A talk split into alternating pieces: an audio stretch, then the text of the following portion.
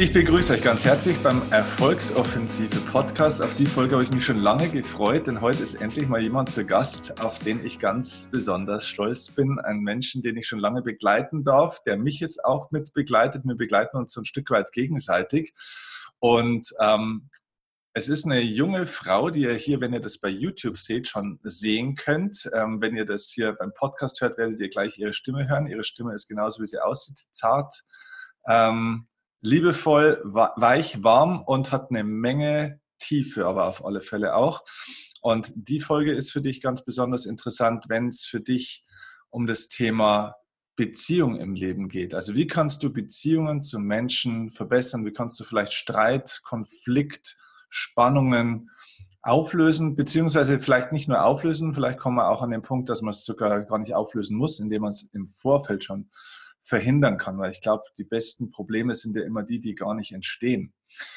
Ähm, genau darum geht es. Es geht, wird viel um das Thema partnerschaftliche Beziehungen natürlich auch gehen, aber es geht natürlich auch generell um alle Arten von Beziehungen, sei es auch zu deiner Mutter, zu deinen Kindern, zu deiner Familie generell, ähm, zu Freunden, vielleicht auch zu deinem Chef, zu Kollegen, zu einem Kunden, zum Nachbarn, wem auch immer ich glaube, alles im Leben ist Beziehung und da ist diese Frau wirklich eine Expertin. Denn eigentlich ist Laura ähm, aus meiner Sicht Beziehungsexpertin. Sie hält viele Vorträge auch an äh, Schulen und bringt jungen Menschen dort eigentlich auch bei, wie sie eine bessere Beziehung zu sich selbst, eine bessere Beziehung vielleicht auch zur Schule, zum Beruf, zum Leben und natürlich auch zu anderen Menschen und zur Welt an sich aufbauen können.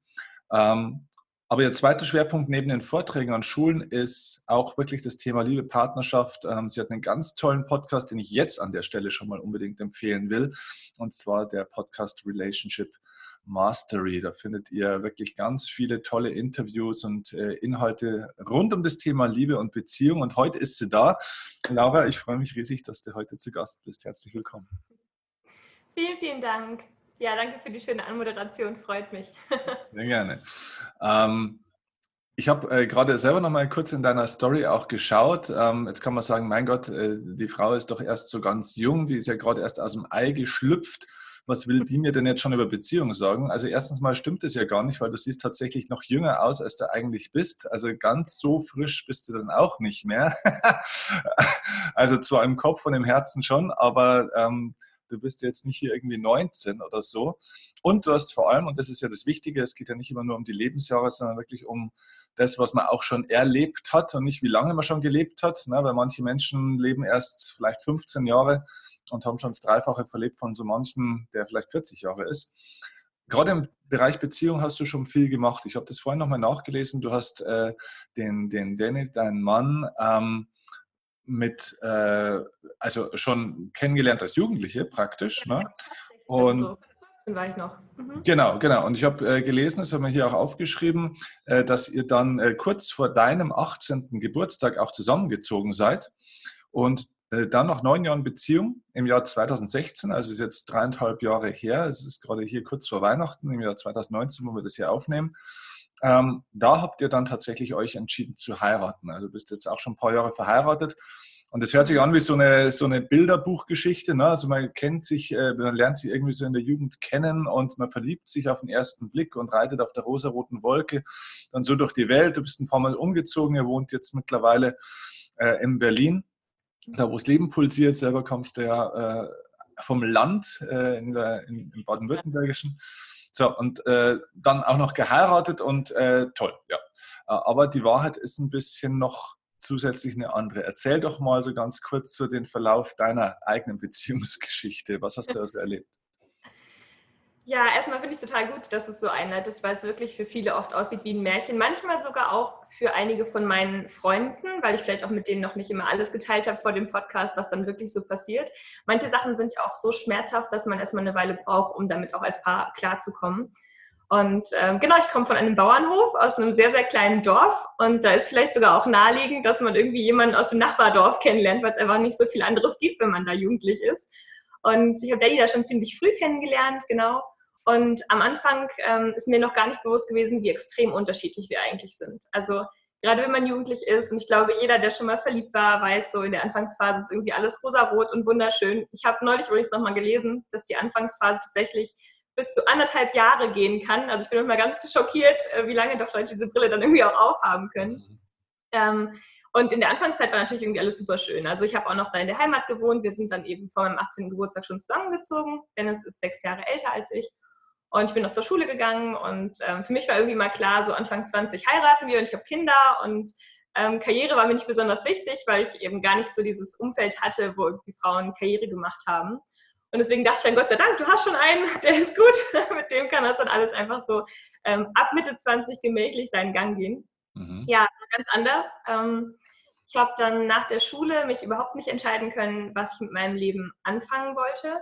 Und das ist, glaube ich, auch einer der Gründe, weshalb ich jetzt unbedingt Schulvorträge halten möchte, weil ich einfach diesen Schmerz total kenne von jungen Menschen, die nicht wissen, was sie mit ihrem Leben machen sollen. Hm. Und dann gesagt, mir fällt hier die Decke auf den Kopf, ich finde hier alles viel zu klein und total blöd eigentlich auch. Und dann bin ich für ein Jahr nach Australien gegangen. Und das war für mich so schon so eine erste Herausforderung in unserer Beziehung, weil mein Mann damit irgendwie gar nichts am Hut hatte und er hat eine Ausbildung gemacht nach der Schule und für den war das irgendwie auch klar, wir wohnen so hier in der Gegend, wie alle anderen halt eben auch. Und irgendwann kriegen wir Kinder und dann werden wir alt, dann sind wir fertig mit dem Leben. Mhm. Und dann habe ich gesagt, du, ich gehe jetzt ein Jahr nach Australien. Ich wollte das gern sagen und es ist schön, wenn du mitziehst und wenn nicht, gehe ich trotzdem. Und das zeigt auch vielleicht schon recht viel so über meinen Charakter.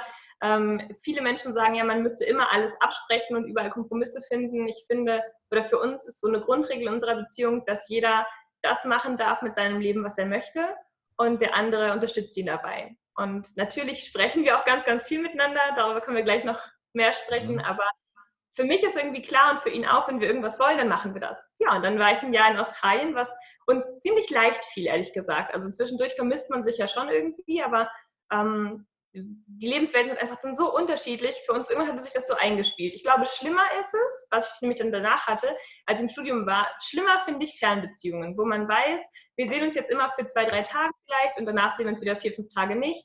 Das finde ich deutlich anstrengender als einmal so einen langen Zeitraum, wo man weiß, mhm. unter Tränen gehe ich jetzt und komme irgendwie, wenn ich mein Rückflugticket irgendwann mal buche in einem Jahr wieder oder halt auch nicht. So, das sieht man dann.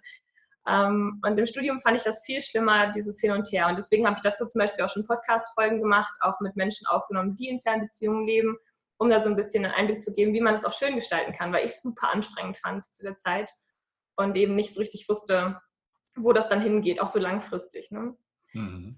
Und was eigentlich für uns am schwierigsten war, also ich glaube, dass jedes Paar immer irgendwann mal Streit hat, gerade wenn man so unterschiedlich ist wie Dennis und ich, sowieso klar. Also wir haben uns, als ich jugendlich war, eben so in der Zeit bis Australien da drumherum schon ziemlich viel gestritten, weil ich einfach so viele Themen auch hatte, die mir so unklar waren. Also ich war super eifersüchtig zum Beispiel und Eifersucht kommt ja immer aus einem bestimmten Kontext. Ähm, ich konnte mich über Kleinigkeiten extrem aufregen. Also Dennis ist wie gesagt das Gegenteil von mir, der ist sehr in sich ruhend und sehr zufrieden mit sich und dem Leben und es muss nicht alles so wild und aufregend sein und deswegen ist es seltener, dass Danny irgendwie ich sag mal, Streit anzettelt und eine Diskussion, sondern viel öfter ich. Mhm. Und ähm, ich zettel dann sowieso öfter mal irgendwas an, wo er sich, glaube ich, denkt, so, oh Gott, das ist so anstrengend. Aber letztendlich hat uns das immer total viel weitergebracht. Also das hat uns immer sehr, sehr viel beigebracht übereinander. Und ich glaube, dass viele Menschen ja so Angst haben vor Streits und sich davor irgendwie drücken wollen und möglichst versuchen, das zu umschiffen, weil Streit ja was Schwieriges ist. Ähm, das ist überhaupt nicht meine Philosophie, ganz im Gegenteil. Ich glaube, dass Streit super wichtig ist und Streit hat uns immer in einem gewissen Punkt auch weitergebracht tatsächlich, weil Streit so echt die, das wahre Gesicht manchmal so ein bisschen zeigt. Und wenn man jemanden lieben kann, auch wenn der mal so ist, das ist schon eine ziemlich starke Sache. Mhm. Okay, äh, bevor wir auf dieses Streitthema mal eingehen, weil das ist schon ein spannender Punkt, äh, hätte ich aber noch eine Frage davor. Wie habt ihr es denn geschafft, ähm, in dieser langen Zeit, wo man sich dann überhaupt nicht sieht, ähm, die Nähe zu behalten, weil ich glaube, das ist ja so ein spannender Punkt für viele Leute, wenn sie sich auch dann manchmal nicht so viel sehen. Äh, und da sagen viele ja schon, ja, mein Gott, mein Mann arbeitet ja die ganze Zeit, wir sehen uns ja höchstens mal kurz am Wochenende. Also so dieses, wie behält man die Nähe zueinander? Und manche gehen ja dann manchmal auch an der Nähe so ein bisschen auch zugrunde. Manchmal ist auch vielleicht schon zu viel Nähe. Also wie habt ihr denn das gemacht, dass ihr so die, die richtige Qualität von Nähe noch irgendwie gemanagt habt, obwohl ihr euch ja körperlich nicht mehr sehen konntet? Das ist natürlich auch dann ein großer großer Unterschied erstmal. Gerade wenn man vorher zusammen gewohnt hat und sich jeden Tag sehen und jeden Tag anfassen konnte und dann eben gar nicht mehr, das ist ein Riesenunterschied. Ich glaube, dass solche Phasen einem beibringen, ähm, richtig zu kommunizieren, also ehrlich zu sein, auch mit vielen Bedürfnissen. Mhm. Ähm, da lernt man erst richtig, worauf beim Reden eigentlich ankommt. In, wohingegen man, finde ich, wenn man immer beieinander ist, viel leichter einfach sich mal rauswinden kann und man verschiebt irgendwas auf morgen oder so, aber gerade wenn man viel Distanz hat, dann ist ja zum Beispiel auch die Gefahr sehr groß, wenn man die Nähe nicht zwischeneinander hergestellt bekommt, dass man sich Nähe irgendwo anders sucht. Und mhm. ähm, das ist aus meiner Sicht heute erstmal nicht das K.O.-Kriterium für Beziehungen, aber es ist natürlich schwieriger, als wenn man es einfach mit sich hinbekommt. Und deswegen glaube ich, man lernt ganz, ganz anders zu kommunizieren, um mehr Nähe herzustellen. Und da haben wir zum Beispiel viel ehrlicher uns Dinge gesagt. Auch einfach, wenn du dann so richtig verinnerlichst, du bist auf der anderen Seite der Welt, so, da sieht man Dinge noch mal einer ganz anderen Perspektive. Und da habe ich mich zum Beispiel getraut, viel mehr Dinge viel ehrlicher anzusprechen. Und dadurch war es dann für Danny gleich so, ach super, wir müssen nicht mehr so drumherum schiffen, ich muss nicht mehr so mit der mit den Samthandschuhen nicht irgendwie anfassen und super vorsichtig sein, sondern ich kann einfach mal Sachen ganz klar sagen. Das war total heilsam. Aber ich glaube nicht, dass das immer so leicht geht und dass das immer funktioniert. Es kommt auch extrem auf die Lebensphase an. Also ich kenne es zum Beispiel auch anders. Ich war dann im Studium nochmal in Australien für einige Wochen nur. Und da habe ich mich, das habe ich auch im Podcast tatsächlich sehr offen erzählt, ähm, in jemand anderen verknallt. Verliebt würde ich jetzt nicht sagen, so heute, aber verknallt schon. Und es waren ja bloß ein paar Wochen, da kann man ja sagen, über ein Jahr ist es doch eigentlich viel schwieriger, die Nähe zu halten als über ein paar Wochen. Und da sieht man einfach, es kommt auch extrem auf den Beziehungskontext an, in dem man gerade steckt. Ob eine Beziehung anfälliger dafür ist, mhm. Nähe zu verlieren oder ob das ähm, ganz selbstverständlich sich aufrecht erhält. Also durch die Gespräche ging das für uns total einfach. Als ich das Jahr in Australien war, fiel es mir überhaupt nicht schwer, treu und monogam zu sein und mhm. hinterher an einem anderen Punkt halt viel, viel schwieriger. Mhm, okay. Also du sagst, also Nähe entsteht also praktisch ähm, viel durch das auch, worüber man spricht, praktisch auch. Also das ist was, was ich auch oft sehe, wenn man sich anschaut, worüber Paare teilweise oft sprechen, ist kein Wunder, dass keine Nähe mehr entsteht. Ne? Aber es geht meistens nur noch so um das, okay, da müssen wir die Kinder wegkriegen und dann müssen wir das noch einkaufen und äh, nächste Woche ist dann die Feier und so. Also es geht eher so um dieses Organisieren vom Familienleben oder vom Leben generell, aber es geht nicht mehr so wirklich um umeinander irgendwie, oder? Ja, voll. Also einmal ist ja Beziehung, finde ich, über, über Worte und über Kommunikation, dieses sich irgendwie Komplimente geben, was Schönes sagen, Aufmerksamkeit auf den anderen richten. Aber was für mich immer am meisten Nähe hergestellt hat, ist, wenn man sich eben sehr verletzlich zeigen kann. Und mhm. gerade wenn du ähm, viele Dinge in deinem Leben sich verändern, also in meinem Leben damals, ich hatte aber gleichzeitig auch Angst, dass ich zu Hause irgendwas verpasse. Also mein Mann war trotzdem mit der Clique, mit unseren Freunden, mit allen unterwegs. Und ich hatte auch voll Angst, was zu verpassen. Alle entwickeln sich weiter, alle bleiben so zusammen und ich war irgendwie weg und raus aus diesem Konstrukt. Und da die Angst zu teilen und dann zu merken, manche Ängste sind viel größer in uns, in unserem Kopf, als sie eigentlich in Wahrheit sind, das ist für mich was, was Nähe erzeugt. Also wenn man sich einfach sehr verletzlich zeigen kann und merkt, der andere haut nicht drauf, sondern versteht dich halt und kann damit irgendwie umgehen. Ja. Okay, hm, cool, okay. Ähm, dann lass uns zurückkommen auf dieses Thema Streit. Da waren wir schon ein bisschen angekommen. Ähm, wie streitet man denn richtig? also grundsätzlich ist erstmal ein Punkt, Streit zu vermeiden, das finde ich überhaupt nicht zielführend. Denn wenn man Streit vermeidet, die meisten hoffen ja, es gibt eine Strategie, womit sie dann keinen Streit mehr haben. Wenn man Streit vermeidet, bleibt die Ursache, aus der man eigentlich gestritten hätte, also irgendwas, was einem aufgestoßen ist, ja trotzdem bestehen. Und einfach nur rum, rumzuschiffen und zu sagen, ist jetzt heute nicht so wild, ich reg mich jetzt heute einfach nicht auf, wir machen einfach weiter im Tagesgeschäft, löst ja das Problem nicht, dass irgendeine Situation, irgendein Satz, irgendwas eben, was in dir getriggert, also angestoßen hat.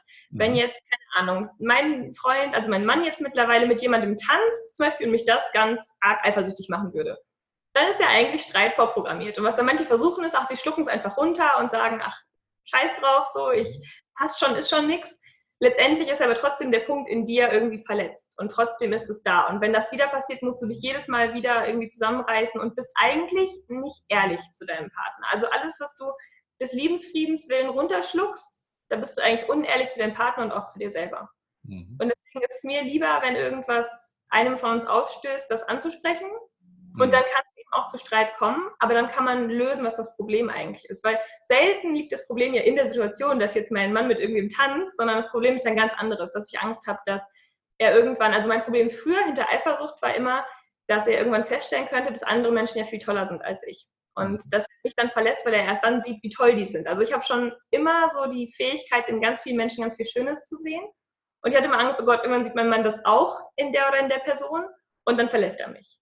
Und das ist ja eine ganz andere Angst, als dass er mit irgendwem tanzt. Das ist ja völlig, völlig zweitrangig eigentlich. Mhm. Und das ist bei fast allen Streits so, dass da was anderes im Hintergrund brodelt, worum es eigentlich geht. Und wenn man streitet, zumindest merke ich das so, es gibt unterschiedliche Arten. Ne? Bei uns heißt Streiten nicht anschreien und völlig eskalieren, sondern man kann ja auch einfach eine Diskussion haben, wo es vielleicht mal ein bisschen heißer hergeht. Und da kommt man oft erst zu diesem Punkt, worum es eigentlich geht. Also wenn man auch immer bei der Frage bleibt, worum geht es jetzt hier eigentlich? Es geht doch nicht darum, ob ich mit jemandem tanze oder nicht. Und ähm, da habe ich oft gemerkt, in diesen Diskussionen sind wir beide erst dahin gekommen, worum es denn eigentlich geht und was vielleicht die Verletzung in Wahrheit ist, was die Angst dahinter so ist. Mhm. Und wenn man darüber redet und zusammen bei diesem Punkt auch bleibt mal bei der Angst und nicht gleich weiter huscht auf irgendwas, ach, ich würde dich nie betrügen und dann ist das Thema irgendwie gegessen, sondern wenn man da mal bei bleibt und es zusammen so ein bisschen auch aushalten kann, das ist, finde ich, ein extremes Wachstum, weil dann lernt man auch in der Beziehung nicht vom Partner abhängig zu sein, sondern mit sich selber in einer voll schönen Beziehung zu sein. Und das ist eben gar nicht, also ich habe mit der Zeit gelernt, dass es Dennis gar nicht in meinem Leben bräuchte, damit ich glücklich sein kann, aber es ist halt noch schöner mit ihm. Hm, so, okay. Das hat erst durch okay. Streit funktioniert. Also ich versuche immer kurz zusammenzufassen. Also das heißt, das waren jetzt eigentlich gleich schon zwei Punkte. Der erste Punkt war praktisch, ich sage es mal in einem Satz, äh, Streit ja sofort. also am besten äh, früher als später, sage ich mal, weil sich das sonst aufstaut und man die ganze Zeit sich selbst und die Beziehung auch verletzt. Ja. Ähm, und der zweite Punkt war jetzt das ähm, nicht die Symptomatik äh, bestreiten und diskutieren. Also du hast jetzt dieses gute Beispiel genannt mit dem Tanzen. Es geht nicht ums Tanzen, sondern erzähl, was eigentlich der Punkt ist. Kann man das sagen, dass ähm, das Streit, also wenn sich zwei Menschen wirklich lieben und sie gelangen in einen Streit, dass da irgendwo eigentlich immer Angst auf irgendeiner Seite äh, wahrscheinlich die Ursache ist und dass es wahrscheinlich darum geht, dass einer dann auch mal anfängt zu sagen, wovor er eigentlich Angst hat? Ja, absolut. Weil das aus meiner Sicht ja das ist, was die Nähe dann schafft. Also immer an dieser Oberfläche zu bleiben, wo man den anderen irgendwie einfach mal nur so abgöttisch liebt und ihm immer vertraut und denkt, das ist eh alles easy und das ist alles irgendwie so ein Märchenland, das passt ja nicht mit der Realität. Also es wird nie funktionieren, dass du dich nie mehr in deinem Leben, also wenn jetzt mit 15 in meinem Fall zusammengekommen ist, dann ist es unmöglich, dass ich mich nie mehr in meinem Leben verlieben werde, zum Beispiel. Das ist einfach völlig unrealistisch und gar nicht möglich. Und das heißt, wenn man sich dieser Wahrheit einfach mal stellt, dass dieses Märchenschloss, das man sich da baut, nicht zu der Realität passt, dann geht das, glaube ich, immer mit Angst einher. Weil alles Wertvolle, was wir haben, wollen wir natürlich behalten im Leben. Und es kann ganz viele verschiedene Arten geben, auf die wir das verlieren können, also auf die wir auch eine gute Beziehung verlieren können. Was allerdings das Paradoxe daran ist, wir haben so viel Angst davor, die Beziehung zu verlieren, dass wir die oft, wenn wir das zu stark werden lassen, selber tatsächlich zerstören. Also diese ganzen kleinen Dinge, die man nicht sagt, all die Dinge, die man reininterpretiert, wenn man so eine große Angst hat, dass das kaputt gehen könnte, sind tatsächlich der Hauptgrund, warum Beziehungen zerstört werden. Nicht, weil jemand fremd geht, was man ja erstmal denken könnte, dass das so der Hauptgrund ist, ähm, oder wenn man sich einfach auseinanderlebt, sondern weil man den anderen eben in sein Leben nicht mitnimmt und sich diese Gedanken alle allein macht und die irgendwie so aufstaut, dass man irgendwann sagt, es ist mir viel zu viel, ich gehe jetzt. Dabei hat der andere keine Chance gehabt, mal mit reinzugehen in die Welt und vielleicht auch manches einfach mal auszuräumen. Also in seinen Gedanken kann man Beziehungen tatsächlich kaputt machen. Ja. Hm, cool. Mhm. Gut erklärt, ja. Ähm, Okay, jetzt äh, gehen wir mal äh, in dieser Chronologie weiter. Jetzt stellen wir uns mal vor, man ist schon im Streit. Ne? Also man ist mittendrin und man merkt irgendwie so, das glaube ich kennt jeder, egal mit wem man streitet, es gibt so ein Wort plötzlich das andere und so die eigene Emotion. Man merkt, dass es köchelt schön langsam, es krabbelt so ein bisschen rauf, bis er irgendwann am liebsten den anderen ankotzen könnte. Ähm, habt ihr denn Streitregeln oder, oder gibt es Streitregeln wie Spielregeln, wo man sagt, okay, äh, das sollte man mit seinem Partner definieren, damit genau das nicht passiert, dass man auf einmal anfängt, sich gegenseitig zu verletzen, weil man sich versucht, selber zu verteidigen? Ja, schon. Also ich habe das Gefühl, dass man vielleicht ein paar Mal erst so richtig gegen die Wand fahren muss mit Streits. Zumindest war das bei uns so, bis man irgendwann sagt, so ganz ehrlich, wir müssen das mal ein bisschen sortierter machen. Das, man haut sich vielleicht ein paar Mal die Köpfe ein, merkt dann irgendwann sind wir schon so verwundet und haben schon überall äh, Platzwunden am Kopf. Wir müssen jetzt mal damit aufhören.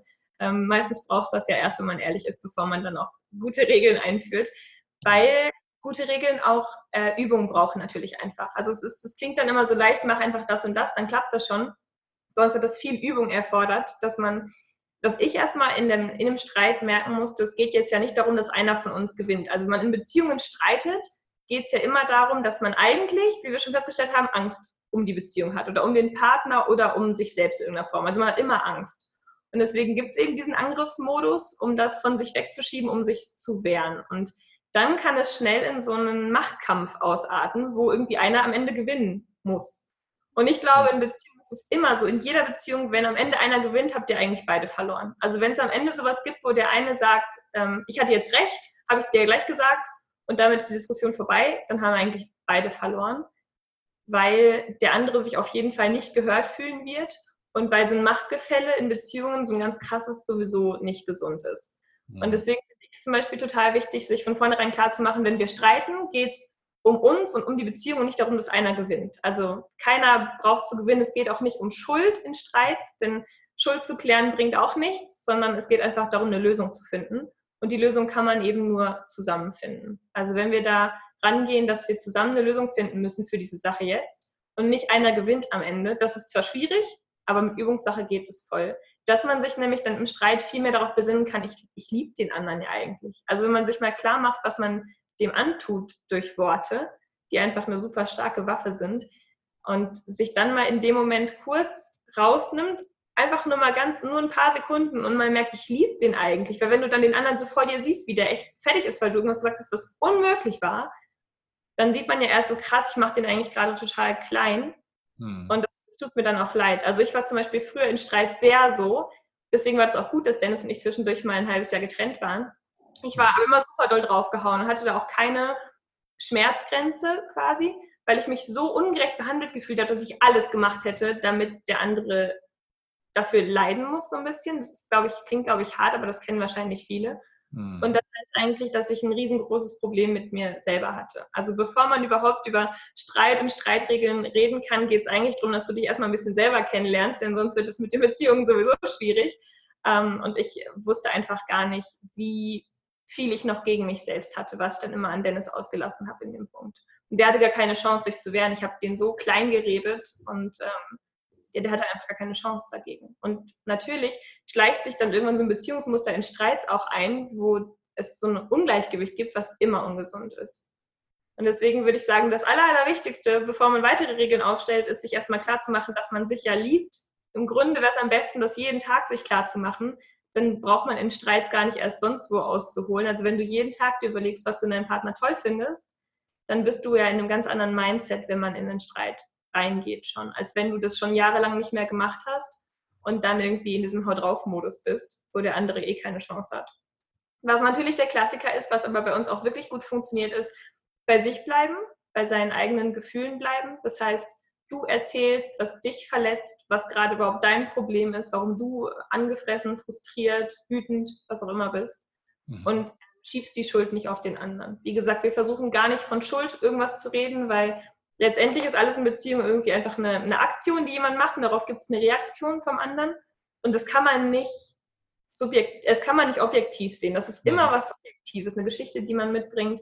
Das ist immer was, was zwischen den beiden dann passiert. Und man kann nicht sagen, du bist an irgendwas schuld. Also Gefühle machen wir ja jeder selber. Und deswegen reden wir auch nur von den Gefühlen, die in uns in dem Moment sind. Das mhm. klingt immer wie so ein Psychologengerede, aber es funktioniert nun mal. Mhm. Okay, ja, super. Ähm, jetzt wäre vielleicht mal interessant, auch mal nochmal hinzuschauen auf das, ja, warum oder bei welchen Themenbereichen entsteht denn oftmals so der meiste Streit oder wo entstehen denn die meisten Konflikte? Ich glaube, so jetzt mal aus meiner Perspektive einmal beim Thema Sex, mhm. ähm, dann beim Thema Treue. Das hängt vielleicht ein bisschen miteinander zusammen, auch teilweise. Ähm, dann beim Thema Kinder und Erziehung Mhm. Äh, dann beim Thema Geld hm. und vor allem auch beim Thema, hm, ich nenne es jetzt mal groß, also Oberthema Eifersucht generell, weil es, man ist ja nicht nur eifersüchtig vielleicht auf die Kollegin oder so, sondern oftmals ist man vielleicht auch eifersüchtig auf den Beruf von dem anderen. Ja? Viele Männer sind plötzlich extrem eifersüchtig, wenn die Frau anfängt, nicht mehr nur Mama oder diese andere Rolle, die sie mal hatte oder die sie vielleicht auch wollte, äh, oder die sich so ergeben hat, äh, auszuführen, sondern wenn die auf einmal zum Beispiel nebenbei irgendwas startet, äh, sich selber verwirklicht oder in ihren Beruf zurückgeht und da die mega Anerkennung, Wertschätzung kriegt und auf einmal selbstwirksam ist, erfolgreich ist, geliebt wird, ähm, manchmal sogar aufsteigt, vielleicht sogar mehr Geld oder zumindest mal irgendeine Form von Anerkennung kriegt als der Mann, der sich eigentlich in dieser Rolle sieht. Also Männer sind ja genauso eifersüchtig auch auf die Hobbys und ähm, Berufe von ihren Frauen, wie Frauen auch natürlich äh, eifersüchtig sind auf das, dass der Mann halt am Wochenende vielleicht lieber zum Fußball geht, als mit ihr jetzt irgendwie eine schöne Zeit zu haben. Also ähm, wie, wie würdest du sagen, also Thema Eifersucht, wie hm. kriegt man das Thema einigermaßen in den Griff? Weil ich glaube, das ist ja wirklich, aus meiner persönlichen Definition ist Eifersucht ja kein Liebesbeweis, sondern eigentlich ähm, ist ja das Gegenteil von Liebe ein Stück weit. Ne? Ja, ist es, ist es genau. Also ich finde dieses Beispiel richtig spannend, was du gerade meinst mit den Männern, die vielleicht beunruhigt sind, wenn sich im Leben ihrer Frau so viel ändert, mhm. dass sie gar nicht so richtig wissen, was sie jetzt mit sich und mit dieser Situation anfangen sollen. Mhm. Ähm, ich glaube, gerade wenn man zum Beispiel schon lange zusammen ist und die Frau zum Beispiel vorher Hausfrau war, ist ja alles beunruhigend, auch biologisch, also auch genetisch bedingt, was Veränderung bedeutet. Also unser Gehirn und wir als Menschen sind darauf ausgelegt, dass sich möglichst wenig verändert, damit alles irgendwie sicher bleibt, weil jetzt gerade sind wir offensichtlich am Leben, also ist alles sicher soweit. Und alle Dinge, die sich in unserem Leben verändern können, eben dazu führen, dass es unsicherer wird. Und deswegen scheuen wir grundsätzlich erstmal Veränderungen, bis wir hoffentlich, so ist es zumindest in meinem Leben, so viele Veränderungen intentional herbeigeführt haben, zu merken, das ist was richtig Gutes und ich kann das auch machen, obwohl ich Angst habe. Aber wenn Menschen sich verändern, dann hat der Partner natürlich Angst, dass er irgendwann mal über sein könnte. Also dass mhm. vielleicht gerade Frauen, die dann so selbstständig werden und so viele Dinge selber verwirklichen können, die nicht mehr finanziell abhängig sind, die nicht mehr emotional abhängig sind, weil die sich auch selber glücklich machen können, die ein großes Netzwerk haben mit Leuten, die sie auch toll finden, da spielt natürlich immer die Angst mit, dass man über ist, dass man nicht mehr der Versorger sein kann oder irgendwas anderes, was einen unersetzlich macht. Also eigentlich eine, eine Verlustangst, ne? dass, man, dass man sagt, der andere braucht mich irgendwie gar nicht mehr so, ich, ich bin nicht mehr wichtig genug, oder? Ja, genau, genau. Und da finde ich, fängt übrigens Liebe eigentlich erst an. Also wenn man in dem Moment dann merkt, der andere hat mich trotzdem gern in seinem Leben und möchte, dass ich bleibe, dann fängt für mich erst bedingungslose Liebe an, weil davor ist es ja immer ein Abhängigkeitsverhältnis. Wenn nur der eine das Geld verdient und der eine die Kinder erziehen kann, muss man zusammenbleiben, weil sonst dieses Gefüge nicht funktioniert. Und wenn eben beide ganz frei sein können, dann erst ist es ja eine echte Entscheidung, die du auch jeden Tag quasi neu treffen kannst, dass du gerne mit den Menschen zusammen bist. Und das finde ich halt viel wertvoller als wir müssen zusammenbleiben, weil es so bisher ganz gut funktioniert hat. Mhm ist eigentlich sehr viel Stärke auch, die dann von Männern vielleicht auch verlangt wird oder die sie jetzt dann auch lernen dürfen in dem Punkt, dass sie eben merken, sie sind total liebenswert, ohne irgendwas im Außen leisten zu müssen. Und sie können eben auch einfach mit ihrer Frau zusammen sein. Und letztendlich sind sie viel mehr auf Augenhöhe, weil keiner mehr abhängig ist. Und das ist was voll, voll Schönes, wo man eben natürlich selber auch mehr wachsen muss. Also du kannst dann nicht mehr diese ähm, finanzielle Abhängigkeit deiner Frau einfach nehmen und sagen, deswegen bleibt die bei mir, das bleibt jetzt alles so, sondern du musst natürlich bei dir auch selber mehr hingucken dann. Ne? Ja, absolut. Okay. Ähm, wenn man das Thema Eifersucht jetzt, jetzt spielen wir es mal wirklich auf die heftigste Nummer, wo, glaube ich, am meisten Emotions und so weiter und Prägung auch mit dabei ist. Äh, reden wir mal wirklich über das Thema äh, Sex. Mhm. Ähm, Du hast es vorhin in so einem Nebensatz mal so kurz erwähnt, ähm, bei dem Thema äh, äh, Treue oder ich weiß nicht mehr genau, wie es formuliert war. Ne? Ähm, also, dass man diese Monogamie, ähm, dass man das praktisch äh, auslebt. Das heißt, wenn ein Partner untreu, was auch immer das heißen soll, werden würde oder wenn man praktisch ähm, sich auf eine nicht monogame äh, Beziehungsform ein äh, lassen würde. Ähm, du würdest sagen, das ist jetzt für dich kein K.O.-Kriterium. Magst du das mal ein bisschen erklären? Also ich glaube, die Riesenangst, auch wieder eigentlich das Thema Veränderung, die Riesenangst kommt ja daher, dass es in unserer Gesellschaft diese ganzen anderen Formen von Beziehungen außerhalb von Monogamie eigentlich auch so kirchlich geprägt im Grunde erstmal nicht gibt. Also es wird so wenig darüber geredet, dass es das Gefühl gar nicht gibt. Wir wissen zwar alle, dass in der Realität das viel stattfindet, aber wir reden einfach nicht drüber, weil es sich hoffentlich dann irgendwann in Luft auflöst ähm, was natürlich nicht passiert. Und allgemein beim Thema Sex, glaube ich, sind wir zum Teil so unehrlich, weil wir nicht in der Gesellschaft lernen, da so richtig ehrlich drüber zu sprechen. Also Sex ist überall und, und Pornografie auf eine Art ist auch überall, aber wir reden ja nicht so ehrlich drüber mit Gefühlen und Verletzlichkeit und diesen ganzen anstrengenden Dingen. Mhm. Ähm, und deswegen haben wir da, glaube ich, einfach wenig Übung erstmal grundsätzlich, gut mhm. über Sex zu reden. Also jeder macht das irgendwie oder ganz viele machen das, aber sie reden da eben wenig drüber. Mit diesem Mythos, dass das dann irgendwie irgendwas nehmen würde, dem Sex, totaler Quatsch natürlich. Mhm. Ähm, und weil wir es nicht kennen von anderen Menschen, weil es einige leben, also andere Muster als äh, monogame Beziehungen leben, aber dann wenig drüber reden oft, haben wir gar kein Modell, gar kein Beispiel, wie es funktionieren kann. Also gibt es quasi nur eine Wahl für die meisten Menschen, sie müssen monogam leben. Hm. Dass sie da gar nicht reinpassen und dass das zu ihrem Leben überhaupt nicht passt und übrigens ganz viele andere Probleme erst noch erzeugt, das haben sie oft nicht auf dem Schirm, weil es gibt ja nur eine Möglichkeit. Wo willst du lang gehen, wenn es eben nur geradeaus geht? Also mache ich das. Mhm. Und ähm, meistens kommt dieses Thema erst auf den Tisch, wenn es irgendwie knallt. Also wenn, wie in meinem oder in unserem Fall, jemand fremdgegangen ist, wie du schon sagst, wie auch immer man das jetzt definieren will, also definieren wir es über Sex zum Beispiel, wenn man Sex mit jemand anderem hatte, dann erst kommt das Thema so richtig auf den Tisch. Und die mhm. meisten haben ja so sehr ihr Bild vor Augen, wie eine gute Beziehung läuft, dass sie gar nicht sehen, was da eigentlich passiert und was man daraus eigentlich lernen kann und auch sollte. Ähm, dass sie eben sagen, okay, es gibt jetzt wieder nur eine Möglichkeit, wir müssen uns trennen. Also es gibt diese Rangfolge, äh, diese Reihenfolge, wenn jemand fremdgegangen ist, muss sich danach getrennt werden. So, man hat vor sich und vor anderen gar nicht die Möglichkeit, in irgendeine andere Richtung zu denken. Und da fand ich zum Beispiel total stark, dass mein Mann damals dann zu mir gesagt hat, dass er noch nie in der Situation war und die deswegen auch gar nicht beurteilen kann. Und das fand ich irgendwie so lieb und ich fand in dem Moment auch viel mehr, als ich verdient hatte, weil ich dachte so, Gott, ich schäme mich in Grund und Boden, das ist das Schlimmste überhaupt. Und ähm, ja, ich glaube, das kennen dann irgendwie wahrscheinlich die meisten, die in so einer Situation sind. Und er hat das dann so voll, für mich voll weise gesagt und dann dachte ich, okay, ich weiß gar nicht, ob ich das überhaupt so annehmen kann. Hm. Jetzt ich total smart, nicht über Situationen zu urteilen, denen man nicht gesteckt hat. Und das machen ja die meisten. Also irgendwas abseits von Monogamie ist so extrem verurteilt in unserer Gesellschaft, dass du gar nichts anderes machen darfst, als dich mit äh, einer Decke über dem Kopf in dein Bett zu verziehen und äh, bitte dich zu entschuldigen für den Rest deines Lebens und nie wieder auf solche Gedanken zu kommen.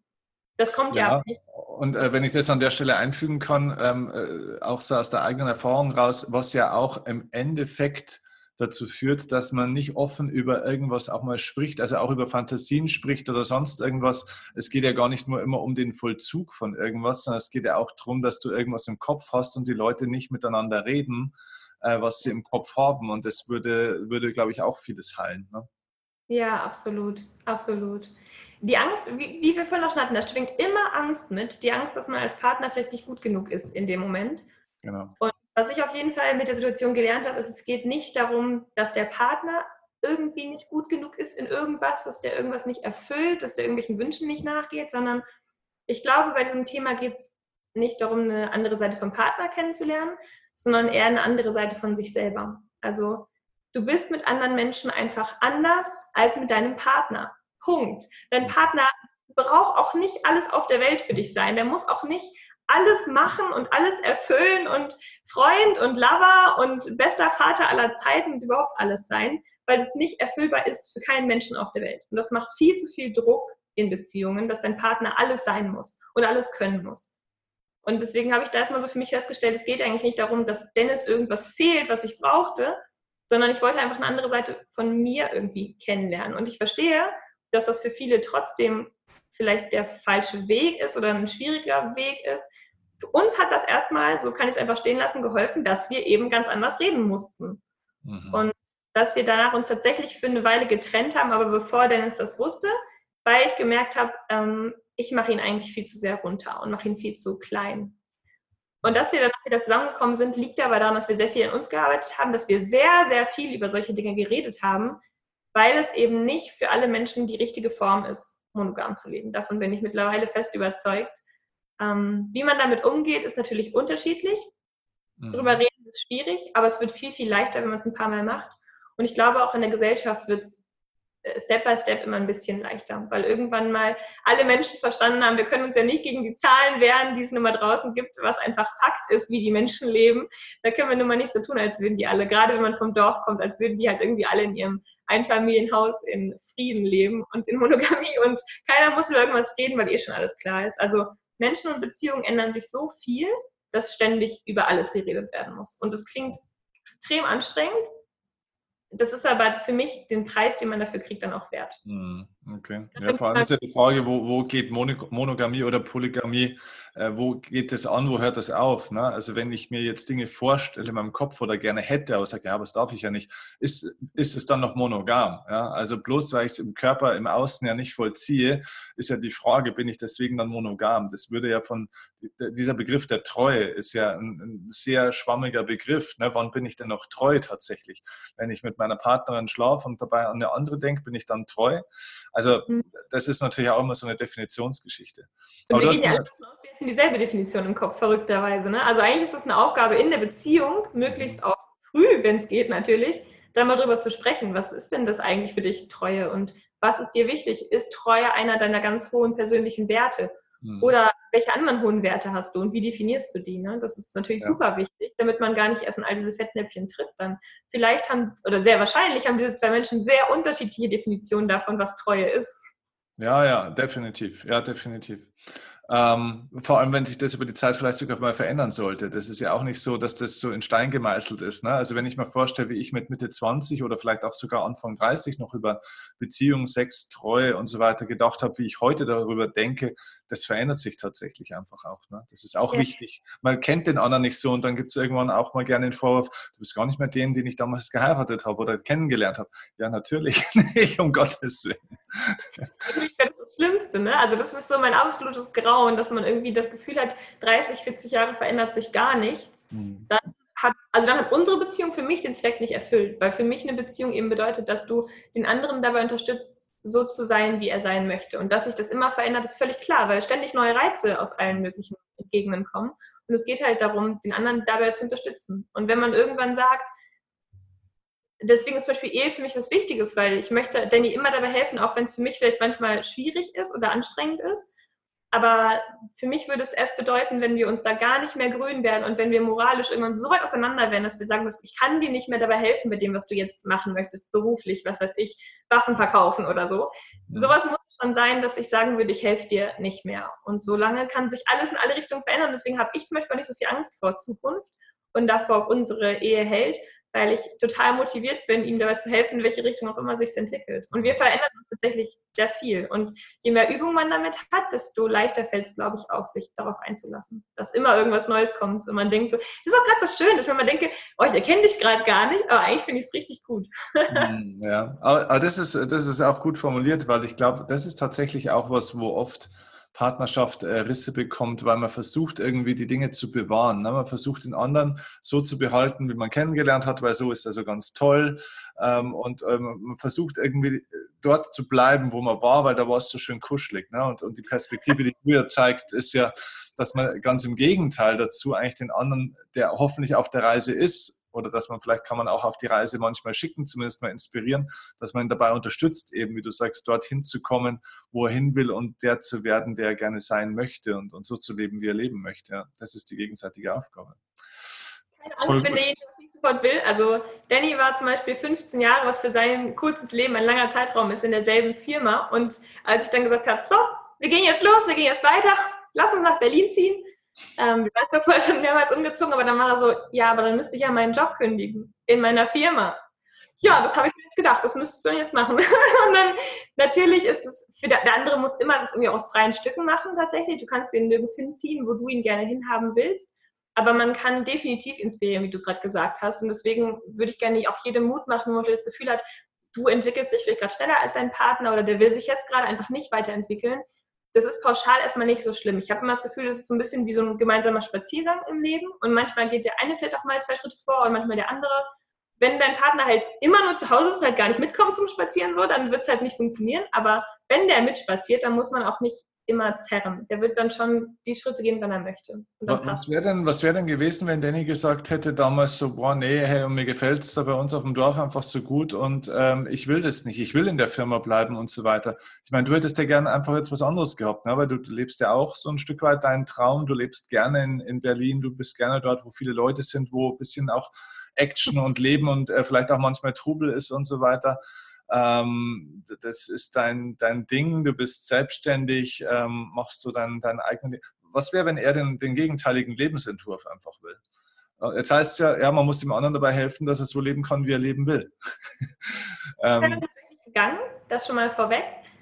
weil ich glaube, dass es, ähm, und das auch beim Thema, wenn ich so an so eine Beziehung denke, die, wo sich eine Frau zum Beispiel einfach gesagt hat, ich gehe jetzt meinem Karrieretraum nicht mehr nach, denn wir haben jetzt Kinder und jemand muss sich darum kümmern.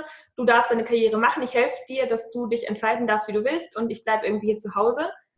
Kann natürlich sein, dass die total gerne Hausfrau und Mutter ist. Das kann ich übrigens auch gut nachvollziehen. Aber wenn man Träume hinten anstellt für jemand anderen, wird man, glaube ich, immer langfristig unglücklich. Das heißt, ohne mit der Wimper zu zucken, wäre ich auf jeden Fall nach Berlin gezogen. Und das heißt für mich übrigens auch nicht, dass wir uns automatisch hätten trennen müssen oder dass es eine Fernbeziehung sofort gewesen wäre, für immer oder so. Also vielleicht hätte ich auch ähm, einfach gemerkt, ich ziehe erstmal nach Berlin und ich merke dann, was da ist. Vielleicht fehlt mir dann Danny auch so sehr, dass ich, ähm, dass mir diese Nähe wichtiger ist, als dass ich da erleben möchte. Oder wir finden irgendwie einen Weg dazwischen. Das klingt manchmal so ein bisschen idealistisch, das weiß ich, aber ich würde immer davon ausgehen, dass wir irgendwie eine Art finden. Bisher hat es immer geklappt, dass wir einen Weg finden, dass sich das vereinbaren lässt, auch wenn man den nicht sofort sieht. Das heißt, ich würde meine Beziehung nicht wegschmeißen, wenn ich nicht alles probiert hätte. Und einfach nur in eine andere Stadt zu ziehen, heißt nicht der Untergang der Beziehung so. Und ich erwarte das von Danny auch, dass er Dinge macht, die für ihn wichtig sind, ohne dass er sich von mir die Erlaubnis einholen muss. Denn das heißt ja, seinen Weg weiterzugehen. Und wir sind beide vom Mindset her immer so liebevoll unserer Beziehung gegenüber, dass wir nicht einfach mit den Ellenbogen irgendwie jetzt vorrennen und irgendwas machen, aber schon für uns selber Entscheidungen treffen, die richtig sind für uns. Und dann gucken wir, wie sich alles andere fügen lässt. Ja, äh, genau diese Aktion jetzt, ähm, so ich würde, ohne mit der Wimper zu zucken, trotzdem nach Berlin gehen. Sowas würde dir natürlich vom Großteil der Gesellschaft, wenn man das jetzt draußen auf der Straße so erzählt, das würde dir natürlich als total egozentrisch oder egoistisch ausgelegt werden. So, okay, der geht es ja gar nicht um die Beziehung, der geht es ja nur um dein eigenes Leben.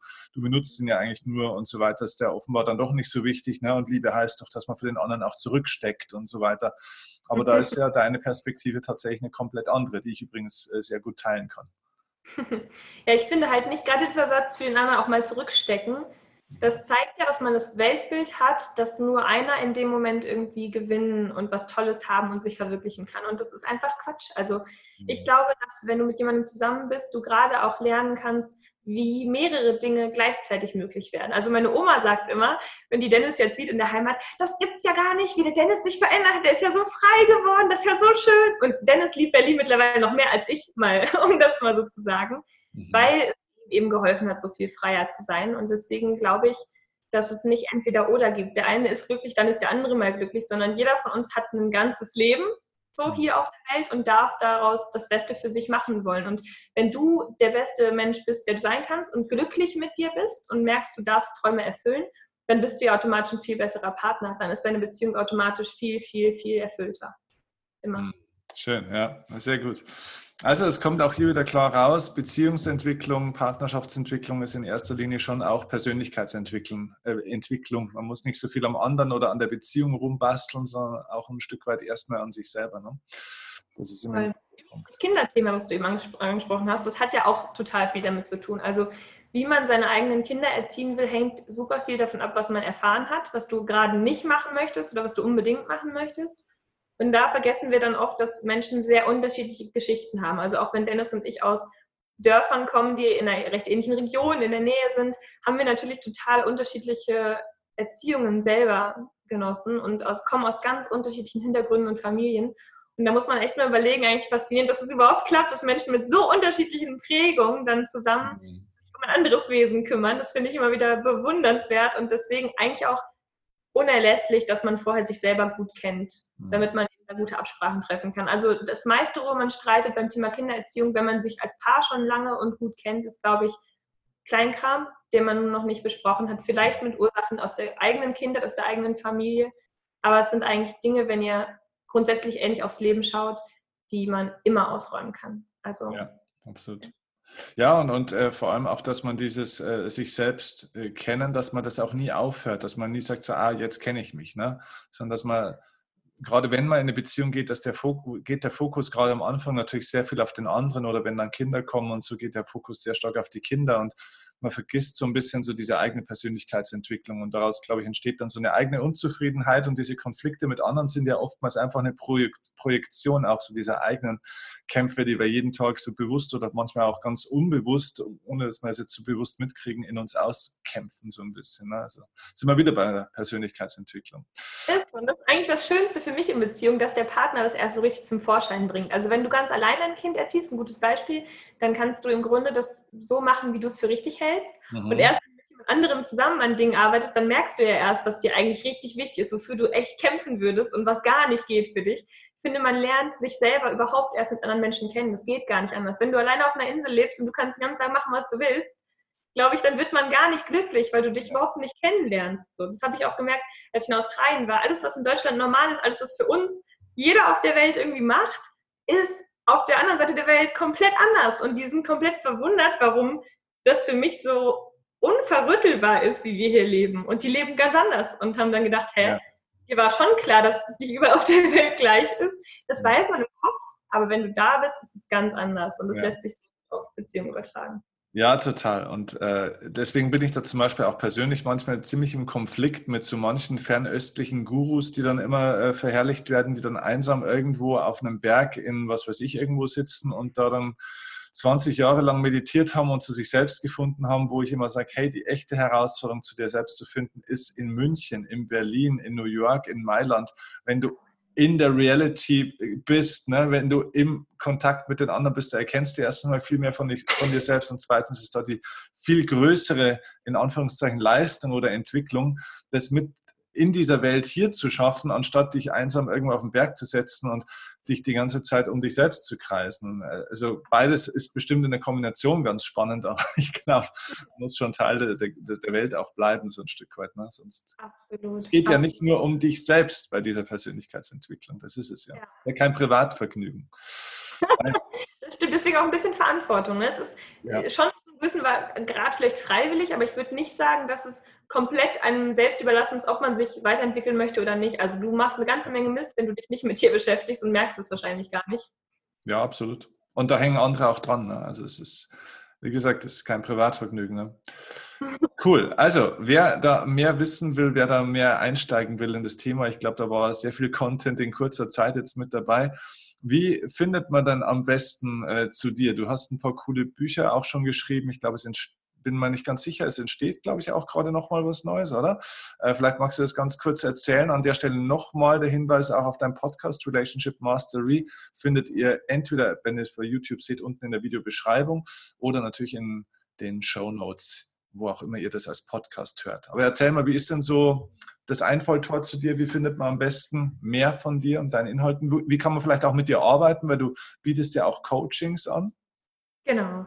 Also das Einfalltor, das leichteste würde ich sagen, ist immer entweder Social Media, wenn man sich damit sehr bewandert fühlt, also Instagram zum Beispiel einfach, oder auch gerne per Mail. Also ich bin da echt auch ein altmodischer Freund grundsätzlich von Briefen und von E-Mails. Mhm ähm, genau, biete Coaching an, vor allem eben in dem Bereich Partnerschaft und Liebe, alle möglichen Beziehungen. Jetzt haben wir zum Beispiel das Thema ähm, auf der Arbeit, also Beziehung auf der Arbeit noch nicht so viel angesprochen, aber letztendlich gibt es so viele Parallelen in all unseren Beziehungen. Also in der Partnerschaft ist es einfach immer sehr intensiviert, deswegen ist es, finde ich, spannend, darüber zu sprechen, aber man kann das alles auf alle anderen Beziehungen auch übertragen. Mhm. Und genau dazu gebe ich Coachings und meine Bücher handeln auch von diesem Thema bisher noch nicht ganz. Sie haben noch keinen Beziehungstitel. Also das erste Buch heißt, wie Optimismus alles möglich macht. Optimismus macht natürlich, dass ich immer noch mit Danny zusammen bin und dass wir so eine schöne Beziehung haben. Wenn man optimistisch auf Dinge schaut, lassen sich viele Dinge reparieren, die man vielleicht schon kaputt geglaubt hat, wo dann aber erst alles richtig losgeht. Mhm. Und mein zweites Buch heißt Ich verstehe dich. Da geht es darum, dass wir eben alle miteinander zusammenhängen und dass keine Lebensgeschichte losgelöst von allen anderen ist. Mhm. Und weil ich so gerne schreibe und auch gerne über das Thema Beziehungen, wird das dritte Buch jetzt wirklich den Schwerpunkt Beziehungen auch haben. Daran arbeite ich gerade schon. Und ähm, ja, wenn ihr mir folgt, eben auf Social Media, dann bleibt ihr da immer up to date, wann das veröffentlicht wird und wann ihr das erwerben könnt. Sehr gut. Also ganz dicke Empfehlung von mir auch.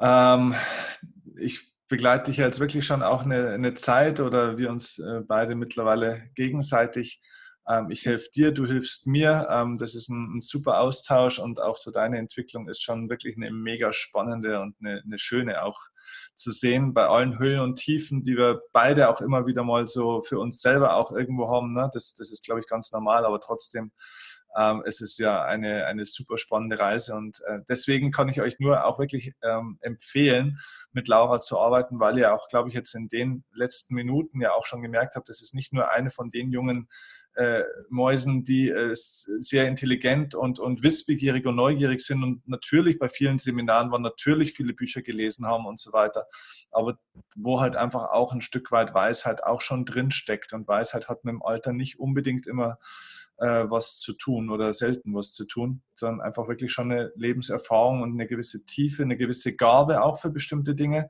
Manche Dinge sind den Menschen auch gegeben und ja, das ist bei, bei Laura der Fall. Deswegen nutzt auch die Chance für eure Beziehung, für eure Persönlichkeitsentwicklung, für eure Partnerschaft, für euer Leben auch mit Laura zu arbeiten. Sie ist auch Teil von meinem Coaching-Team. Also wenn ihr bei der Erfolgsoffensive oder auch bei anderen Seminaren seid, werdet ihr sie auch mal sehen ähm, aber wählt den Weg, dorthin zu gehen und euch begleiten zu lassen, denn ähm, es geht immer leichter mit einem Helfer auf der Seite und das gilt gerade für Partnerschaften, glaube ich, ist ganz wichtig. Wir glauben, wir müssen das können. Wenn wir das irgendwann mal gelernt hätten, haben wir nicht gelernt, müssen wir lernen. Das ist ganz wichtig. Ja, cool. Absolut. Also, hast, du ein, hast du ein letztes Wort an die Welt? Was möchtest du mitgeben noch? Ähm, also in meinem Podcast, ich habe jetzt ja schon knapp 50 Paare interviewt, ähm, die eben schon in langen Beziehungen sind. Und mit lang meine ich jetzt nicht so ein, zwei Jahre, sondern mehr so zehn Jahre mhm. oder plus eben zehn Jahre. Und die haben immer gesagt, wenn ich das im Abschlusswort frage, dass Kommunikation für sie das Wichtigste ist. Und es klingt manchmal so unsexy und anstrengend, aber Kommunikation kann echt mega, mega viel Spaß machen. Und dazu würde ich einfach gerne ermutigen, dass man das lernt. Es ist so oft so lustig, wenn derjenige sich eigentlich streiten und man besser wird in Kommunikation, wird es einfach irgendwann total lustig und richtig schön. Und deswegen, ja, bleibt da einfach echt dran, das zu lernen. Und ich habe mal ein Zitat noch, das ich richtig schön finde. Das hängt hier auch bei meinem Schreibtisch. Und ähm, das habe ich noch gar nicht so oft geteilt, aber ich finde es eigentlich richtig toll. Noch so ein bisschen mein äh, Lebens- und Beziehungsmotto vielleicht noch so zum Schluss. Und das heißt, das will ich mir schreiben in Herz und in Sinn, dass ich nicht für mich nur auf Erden bin, dass ich die Liebe, von der ich lebe, liebend an andere weitergebe. Und das wünsche ich euch. Schön, mega schön. Schönes Schlusswort. Danke dir dafür, für deine Zeit und für alles, was du geteilt hast hier.